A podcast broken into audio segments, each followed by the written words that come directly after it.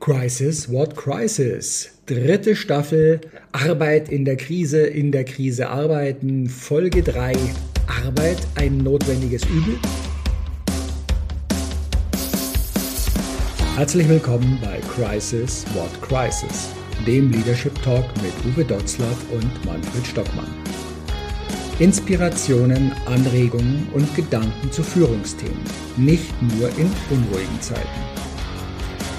Wir sprechen über den Umgang mit Krisen, mit unvorhergesehenen Situationen, über die Bedeutung von Strategien, Szenarien, Selbstführungskraft und mentaler Stärke. Wie gelingt Führung auch unter ungünstigen Bedingungen? Wie wappnen wir uns selbst, um klar, fokussiert und entscheidungsfähig zu bleiben? Wöchentlich, kompakt, unter 20 Minuten und gut geeignet als Braincake für zwischendurch. Herzlich willkommen zur nächsten Episode und wir haben heute Arbeit ein notwendiges Übel? Fragezeichen, Ausrufezeichen. Ah, die Ernst und Young Studie bringt etwas, ja, es hat sich etwas ein bisschen verschlechtert. Also der Bodensatz der absolut Unzufriedenen, der ist von 10% auf 17% gestiegen. Und das wird zum Reißer gemacht, der Frust in Unternehmen nimmt zu. Ja, die Frage ist immer, wen betrachten wir dabei? Wer steckt da dahinter? Uwe, was sind deine Erfahrungen und Betrachtungen bei deinen Klienten und Kunden? Ja, also der Frust nimmt zu oder was sind die Ursachen für den Frust? Wir hatten das ja schon mal an einer anderen Folge, im Intro, glaube ich, äh, besprochen. Wahrnehmung und Realität. Ne? Ist Arbeit ein notwendiges Übel? Und äh, wenn ich das äh, war auch schon in den, in den vorhergehenden Folgen immer wieder äh, un, ähm, unzulässig vereinfache oder ver, verringere, dann äh, ist die, diese, dieses Streben nach der Vier-Tage-Woche bei vollem Lohnausgleich ähm, immer so diese Ansage, ja, die Menschen wollen immer mehr Freizeit, die Menschen wollen nicht mehr arbeiten, ja, ähm, aber äh, die, die eigentliche, die eigentliche Diskussion, die wir führen müssten, wäre doch die Frage, was ist eigentlich Arbeit? Und wenn wir andere Studien dazu nehmen, äh, die Gallup-Studie sagt, äh, bei Loyalität dem Arbeitgeber gegenüber, äh, wie viele Menschen jedes Jahr weggehen wollen würden. Jedes Jahr nimmt diese Zahl, die weggehen würden oder äh, gar nicht mehr arbeiten wollen, nimmt zu. Aber ich glaube, wir führen ja eine völlig falsche Diskussion. Wenn ich mal die HDI-Studie vom letzten Jahr dazu nehmen soll, will, von 2022, da wurde gefragt, muss man die Frage aufrufen, ich würde so schnell wie möglich mit meinen beruflichen Arbeiten aufhören, wenn ich es finanziell nicht mehr nötig hätte. Und ich finde es erschreckend, dass hier ähm, Arbeit darauf reduziert wird, auf pure ähm, Leistungen zum Lebensunterhalt. Ja? 2019 waren noch 41 Prozent, das ist schon fast die Hälfte aller Menschen, würden sofort aufhören zu arbeiten, wenn sie sich finanziell leisten können. 2022 sind es 56 Prozent der Deutschen, die hier repräsentativ befragt wurden, die sofort aufhören würden zu arbeiten, wenn sie es sich leisten können. Also da ist doch die Diskussion falsch. Wenn ich dann sehe, was Leute lustig finden, was ich auch immer wieder finde. Ich habe einen Lieblingscafé hier in Rostock. Äh, da steht am Eingang ein fürchterliche, eine fürchterliche Tafel, auf der steht, wenn man frühst den Kaffee durch Glühwein ersetzt, macht die Arbeit viel mehr Spaß. Ja, das ist, das ist für mich unerträglich. Diese, da lacht Deutschland darüber. Man kann das witzig finden, aber man kann auch sagen, Arbeit ist doch möglicherweise etwas anderes, auch wenn wir wieder hingehen, was wir ja gerne tun, Manfred, immer wieder übersetzen. Was, was ist eigentlich die Übersetzung für Arbeit? Und jetzt äh, ist uns die liebste Übersetzung immer aus dem Althochdeutschen. Ja, und da steht drin, Arbeit ist Mühe und Plage ist das wirklich Mühe und Plage, ja? Und dann lese ich wieder so witzige Dinge im Internet. Arbeit hat noch keinen umgebracht, aber ich will kein Risiko eingehen oder ich habe heute Nacht von meiner Arbeit geträumt, äh, habe gleich ganz schnell mal vier Überstunden aufgeschrieben oder manchmal ist das Schönste an meinem Job, dass sich der Stuhl dreht und, und, und. Also da steckt doch dahinter eine völlige Sicht, falsche Sicht auf Arbeit heute. Arbeit ist doch viel, viel mehr als nur die Sicherung des Lebensunterhaltes. Und darüber sollten wir vielleicht mal diskutieren. Das ist jetzt auch wieder für mich so die Frage Hohl-Bringschuld oftmals. Ähm, mit welch, genau wie du sagst, mit welcher Einstellung gehe ich an die Dinge? Dann haben wir wieder das Thema unserer subjektiven Wirklichkeit, ähm, die wir aus unseren Glaubenssätzen, ja, wo sind wir geprägt worden? Nach dem Motto, Arbeit ist immer Mühe und Plage, bei der Arbeit darfst du keinen Spaß haben, haben wir dann schon als Kind, wenn wir die Hausaufgaben gemacht haben und mal wirklich ein fröhliches Liedchen dabei gepfiffen haben, kam dann irgendwo äh, aus einem anderen Teil des Hauses die Mutter und hat dann gefragt, weil sie uns gar nicht gesehen hat, machst du keine Hausaufgaben?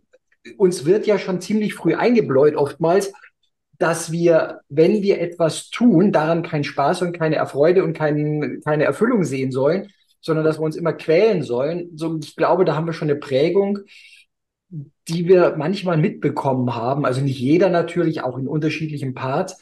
Nur wenn wir, so, das hatten wir ja auch schon mal, wenn wir permanent diese Meldungen bekommen, wenn wir immer auf solche Blätter schauen. Also, wenn, genau wenn du durch eine Firma läufst und du siehst an, kann, in den Kaffeeküchen, an den Schreibtischen, an den Pinwänden, diese Teile, dann weißt du, welche Unternehmenskultur dort vorherrscht. Dann weißt du, wo im Endeffekt der, das Pferd begraben ist oder was wird da begraben? Keine Ahnung, der Klappspaten. So, also wo, wo klemmt da was? Und meistens ist es ein Führungsthema. Oftmals ist es, was bringen die Einzelnen mit? Welche Einstellung haben sie davon? Und was sind sie bereit, auch selber aus etwas zu machen? Ja, wir haben auch immer wieder den Teil, den hat Gallup in den Studien, da findest du immer so einen Bodensatz, der ändert sich im Endeffekt fast nie oder nur marginal mal so um ein oder zwei Prozentpunkte rauf runter.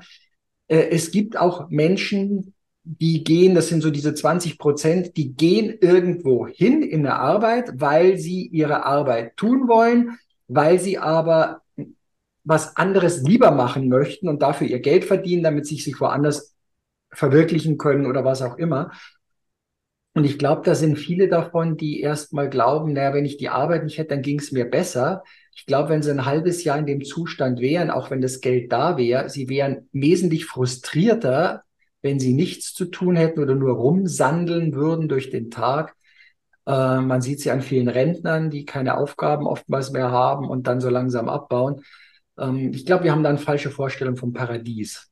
Ich glaube auch, dass es nicht, es ist ein gesamtgesellschaftliches Problem. Also wie wird Arbeit in unserer Gesellschaft überhaupt gewertschätzt? Ich kann einfach, ich sage einfach mal, dieses Wort Wertschätzung wird ja immer wieder aufkommen und zu sagen, äh, ab wann fängt denn Arbeit eigentlich an? Ab wann fangen wir denn eigentlich an, unseren jungen Menschen, bei unseren jungen Menschen herauszufinden, was willst du in deinem Leben mal machen? Und wenn es nur temporär ist, eine bestimmte Zeit, und ab wann kommt eigentlich Berufsorientierung, die Orientierung auf die Arbeit in deinem Leben auf dich zu? Ja, du musst jetzt, so wie du sagst, zur Schule gehen. Nein, ich will zur Schule gehen. Und Schule kann auch Spaß machen. Ja, mein Enkel äh, sagt mir am Wochenende, als ich ihn gefragt habe, wo er am Montag hingeht, äh, sagt er, geht er in den Kindergarten und dann sagt der Vierjährige, der sagt, das ist wieder so ein Ort, wo ich äh, zwar hingehen muss, aber nicht, hin, nicht bleiben will.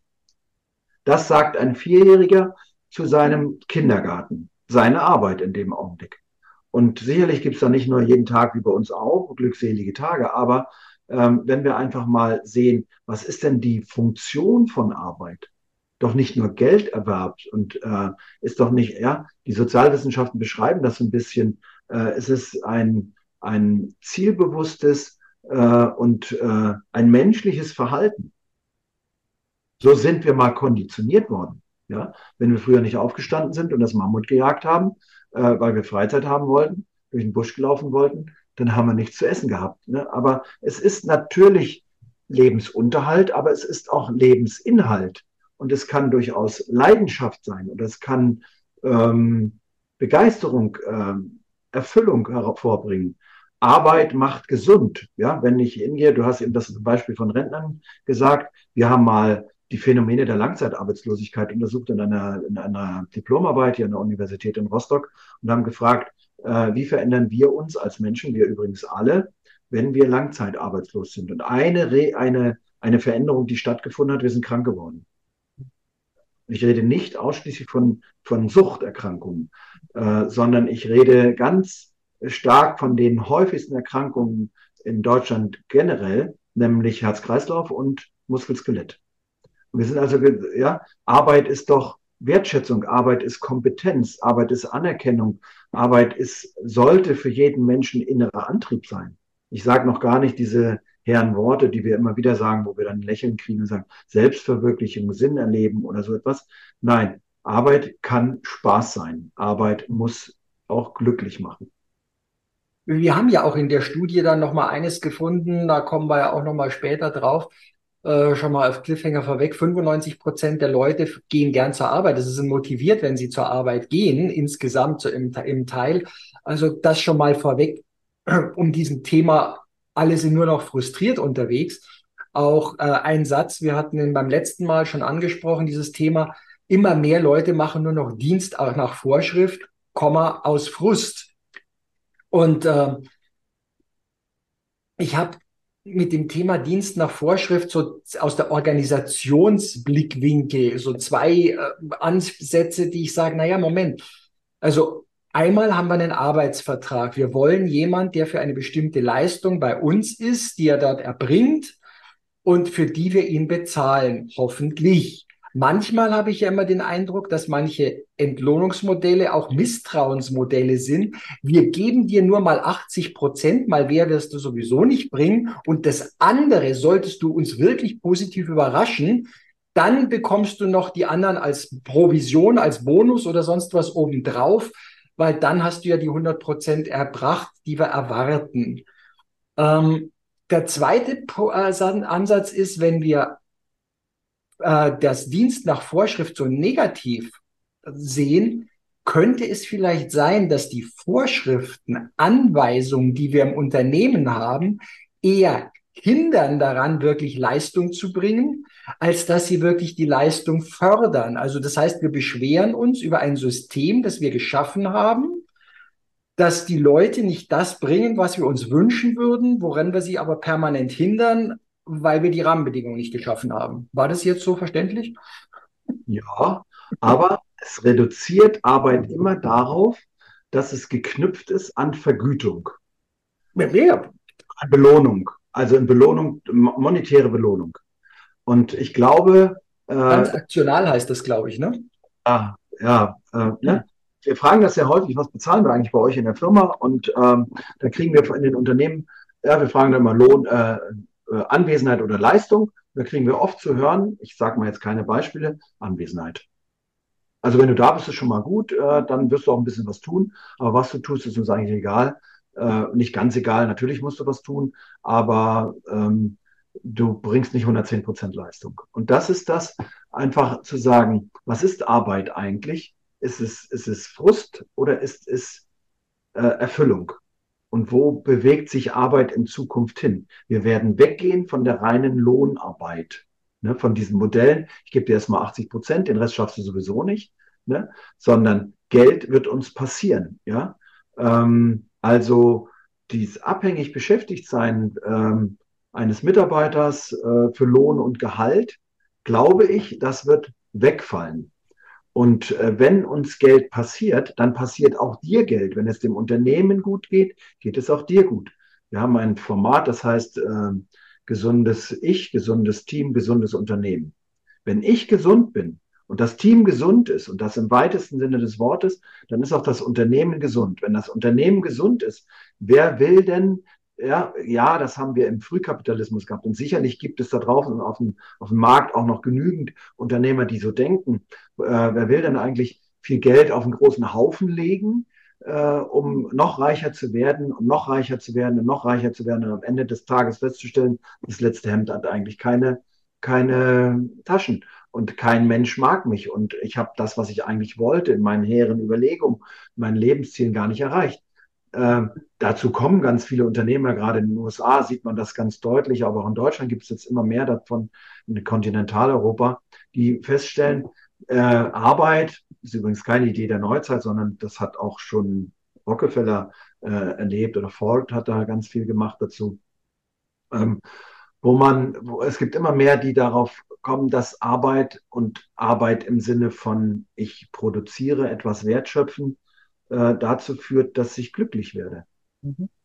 Und dann nicht zu, der, ja, in unserer Gesellschaft wieder zu den Werten zurück, werden materielle Werte hochgewotet. Jetzt haben wir eine Generation, man schreibt das der Generation Z zu, die keine Automobile mehr braucht, um ihr Image aufzumöbeln, die kein Auto brauchen, kein Haus brauchen, um ihr Image aufzumöbeln. Ich halte das für eine ziemlich gewagte These, äh, aber äh, die, die Grundidee sollte einfach mal sein, äh, in unserer satten Gesellschaft, in einer reichen Gesellschaft, was brauchen wir eigentlich zum Leben?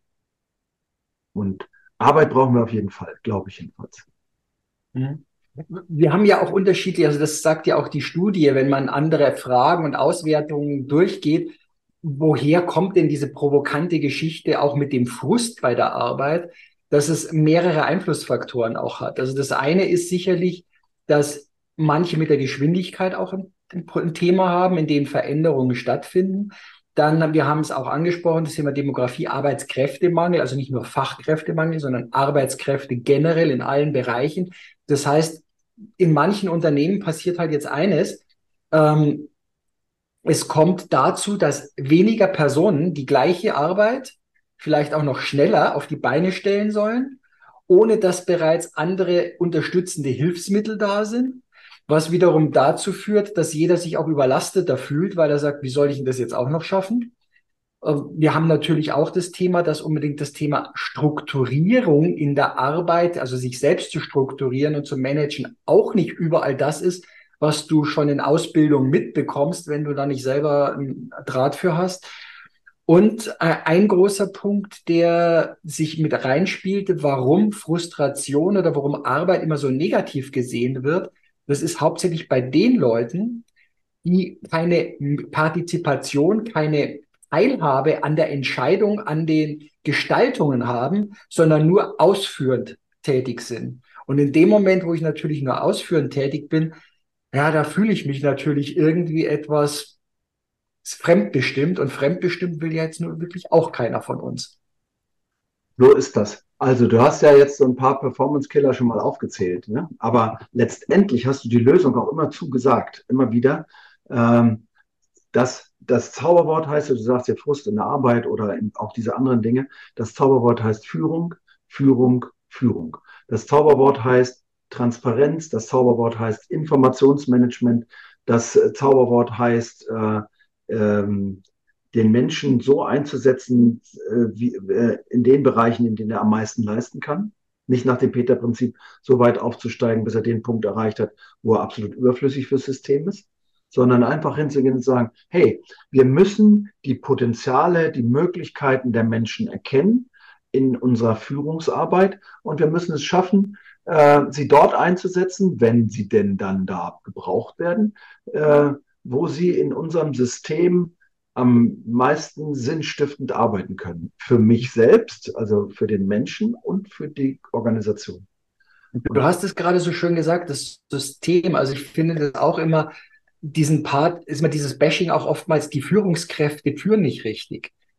Ein erster Blick ist für mich auch immer zu schauen, wir hatten das, ich hatte es vorher ja gesagt, du gehst durch ein Unternehmen, du siehst diese Zettel, ist überhaupt das System dafür fruchtbar genug, dass vernünftige Führung geleistet werden kann? Oder werden auch selbst ambitionierte Führungskräfte, die dann auch wieder frustriert sind, mehr daran gehindert, ihre Führungskompetenzen auszuspielen, weil eben einfach zu viele Regelwerke oder sonst irgendwas existieren, damit alle nur noch Dienst nach Vorschrift machen dürfen und ja keiner darüber hinaus ins Denken kommt. Aber wir sind ja schon wieder am Ende. Also das heißt, auch wir haben unsere Regelwerke, äh, den letzten 30 Sekunden schlauen Satz von dir, Uwe. Was gibst du uns noch mit für die nächste oder diese Episode?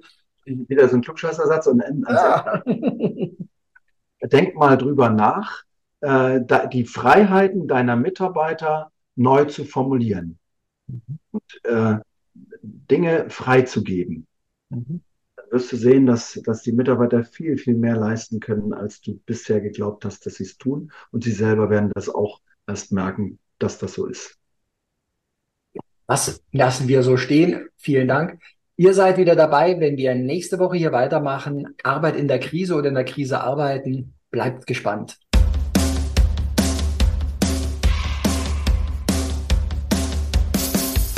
Danke fürs Dabeisein. Weitere Infos und Links findest du in den Show Notes. Natürlich freuen wir uns über ein Like Abonniere den Podcast oder Kanal und aktiviere die Glocke, um keine Folge zu verpassen. Bis zum nächsten Mal.